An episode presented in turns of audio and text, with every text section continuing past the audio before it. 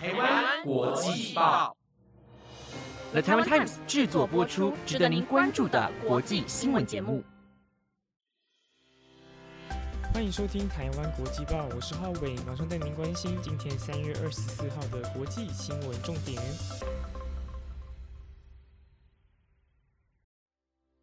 今天的五则新闻将会带您了解中国反潜机在南海失事，以及白俄罗斯可能会加入乌俄战争，还有乌龙抢劫案歹徒击毙同伙，以及新加坡正式松绑疫情限制。最后则是拜登与习近平展开通话。如果你对以上的新闻内容感到兴趣，就一定要听完今天的台湾国际报。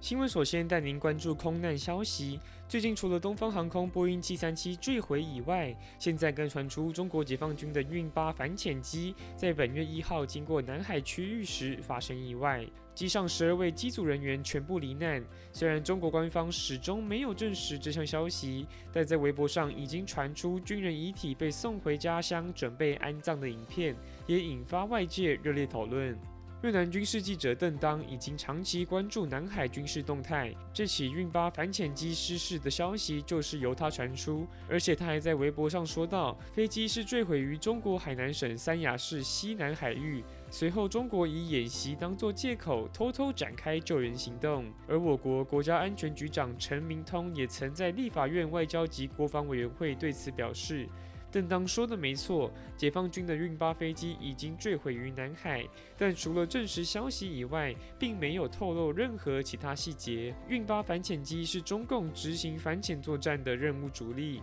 除了掩护自家潜舰，还可以追踪进出南海的外来潜舰。自从去年九月开始，常常侵犯我国防空识别区域，而主要航线是从中国东南沿海方向飞到我国防空识别区西南角，后来甚至还有飞到台湾南面巴士海峡的情况发生。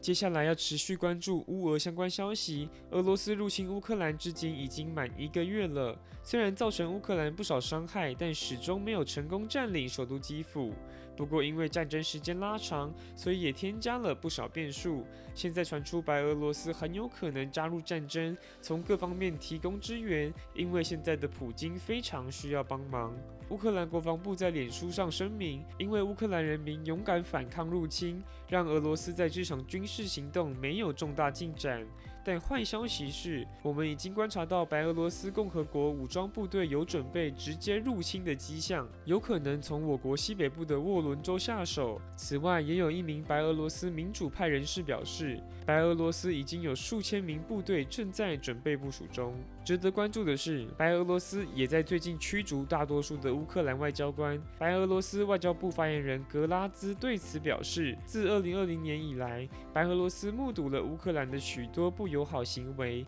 我们决定减少国内的乌克兰外交官人数，避免这些人员从事非外交活动。尽管白俄罗斯并非毫无原因就驱逐乌国外交官，但选择在这个时间点做出决定，还真的是格外敏感。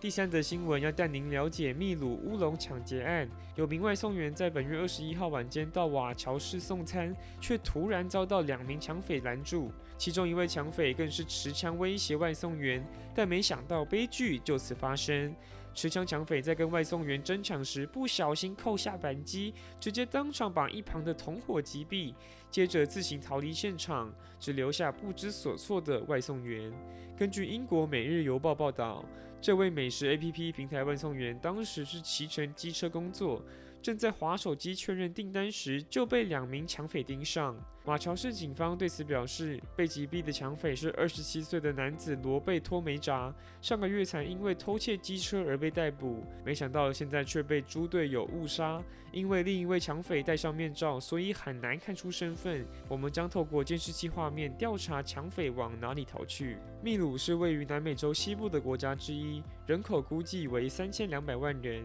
全国划分为二十五个地区，而瓦乔算是秘鲁的一个小镇，位于该国西部，由利马大区负责管辖，距离首都利马一百四十八公里，建立于一五七一年八月二十四日。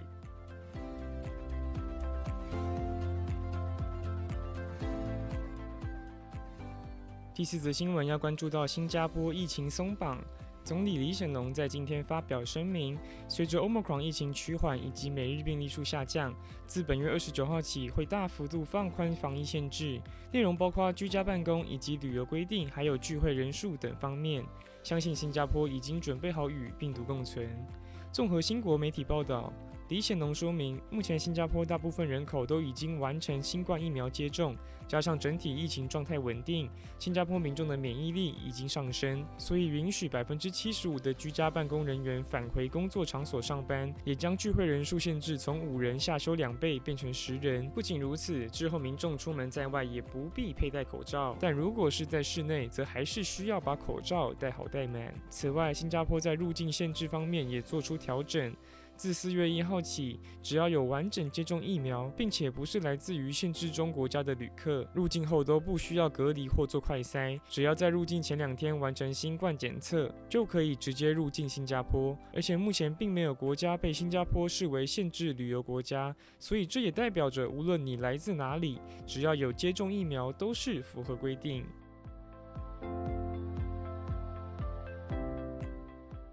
最后要关注政治消息，美国总统拜登和中国国家主席习近平两人在本月十八号进行视讯通话，时间长达两小时左右，内容包含乌俄战争以及两岸局势。拜登警告习近平，如果向俄罗斯提供物资援助，支持该国发动战争，将会造成严重影响以及后果。中国外交部在会后抢先发布消息，表示拜登在通话中说到“四不一无意”。分别是不寻求中国打新冷战，不寻求改变中国体制，不寻求反对中国，不支持台独，以及无意中国发生冲突。美国愿与中国坦诚对话，坚持一中原则，但这跟稍后拜登发表的内容有些出入。拜登则是强调，美国对台湾的政策没有改变，希望两岸能继续维持现状。而台湾智库执行委员赖宜中也对此表示。中国自作主张帮对方说话的做法，正表现出他们在这件事情上毫无自信。而在乌俄战争方面，拜登向习近平说明了美国及其他盟国对这次冲突的立场以及看法，还仔细说明美国对俄罗斯所做出的制裁。但在中国方面，则没有对此做出任何回应。至于这起通话到底是否会对国际局势造成影响，我们将持续为您关注。